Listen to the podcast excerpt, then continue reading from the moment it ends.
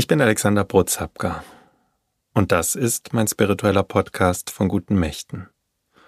Und ihr, liebe Freundinnen und Freunde, seid bei einer neuen Episode dabei. Das freut mich. Herzlich willkommen.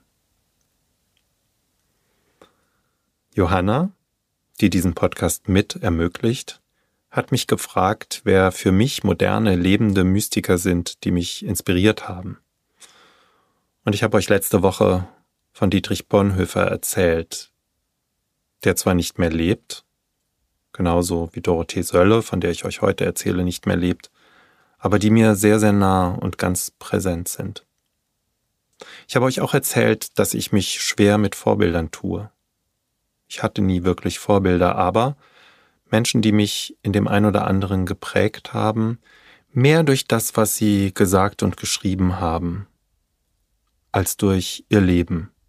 Denn so ein menschliches Leben, das hat bunte und schöne Seiten, aber in jedem Leben, ja auch in meinem, gibt es natürlich auch die dunklen Seiten. Es sind Sätze, die mich in den mystischen Schriften inspirieren. Und es ist das Wesen der Mystikerinnen und Mystiker, dass sie das eigene Ich, das Ego, zu überwinden versuchen und sich selbst gar nicht als Mittelpunkt des Universums verstehen wollen hinter die Botschaft, die sie erfahren haben, zu verschwinden.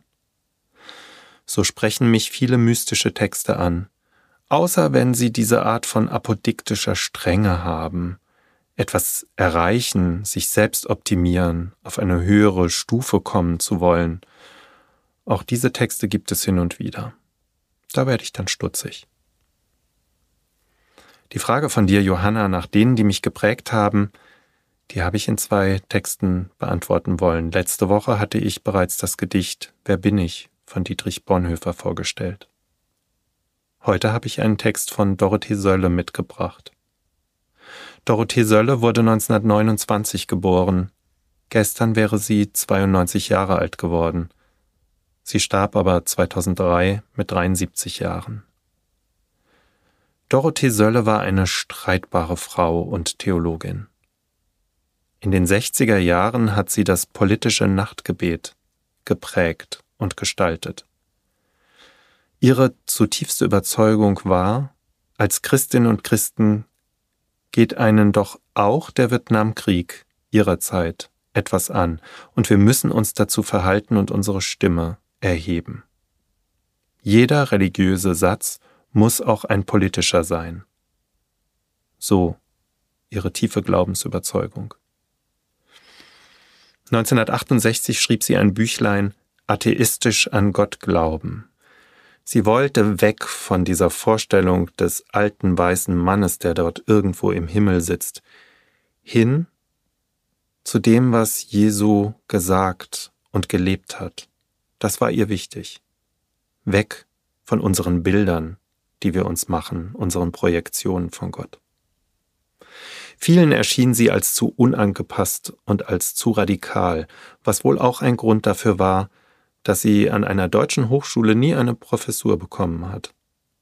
Erst Mitte der 70er Jahre wurde sie Professorin am Union Theological Seminary in New York, wohin auch in den 30er Jahren Dietrich Bonhoeffer einen Ruf bekommen hatte, den er aber nicht angenommen hatte.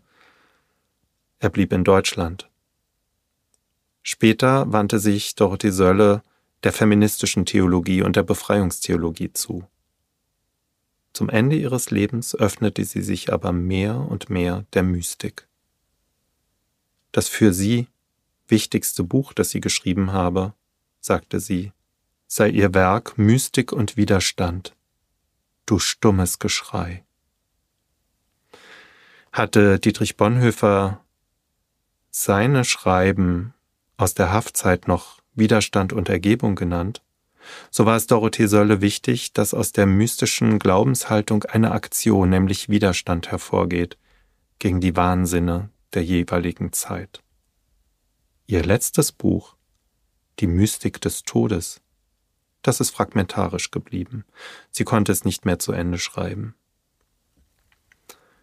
Ich selbst erinnere mich an eine Begegnung mit ihr Anfang der 90er Jahre. Es war die Zeit des sogenannten Ersten Golfkrieges.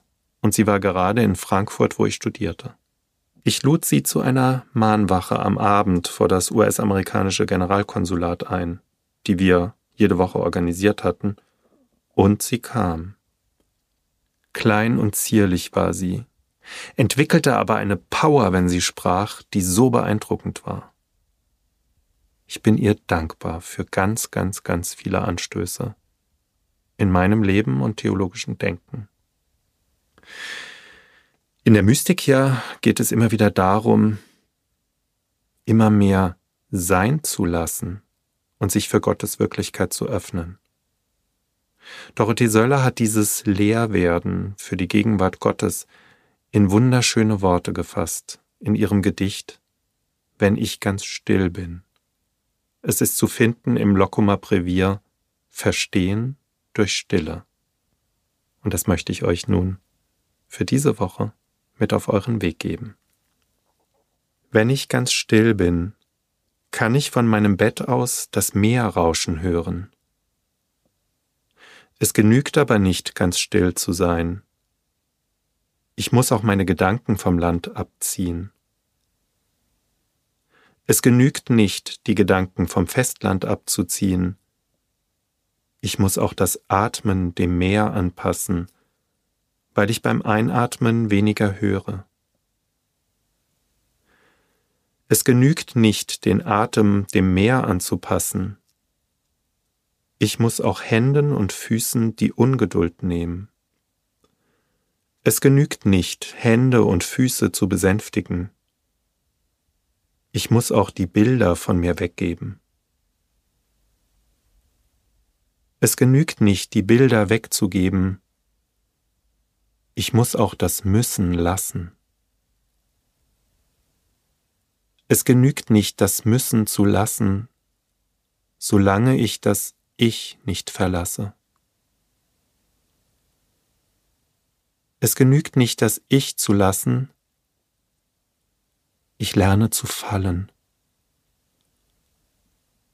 Es genügt nicht zu fallen, aber während ich falle, und mir entsinke, höre ich auf, das Meer zu suchen, weil das Meer nun von der Küste heraufgekommen und in mein Zimmer getreten um mich ist. Wenn ich ganz still bin,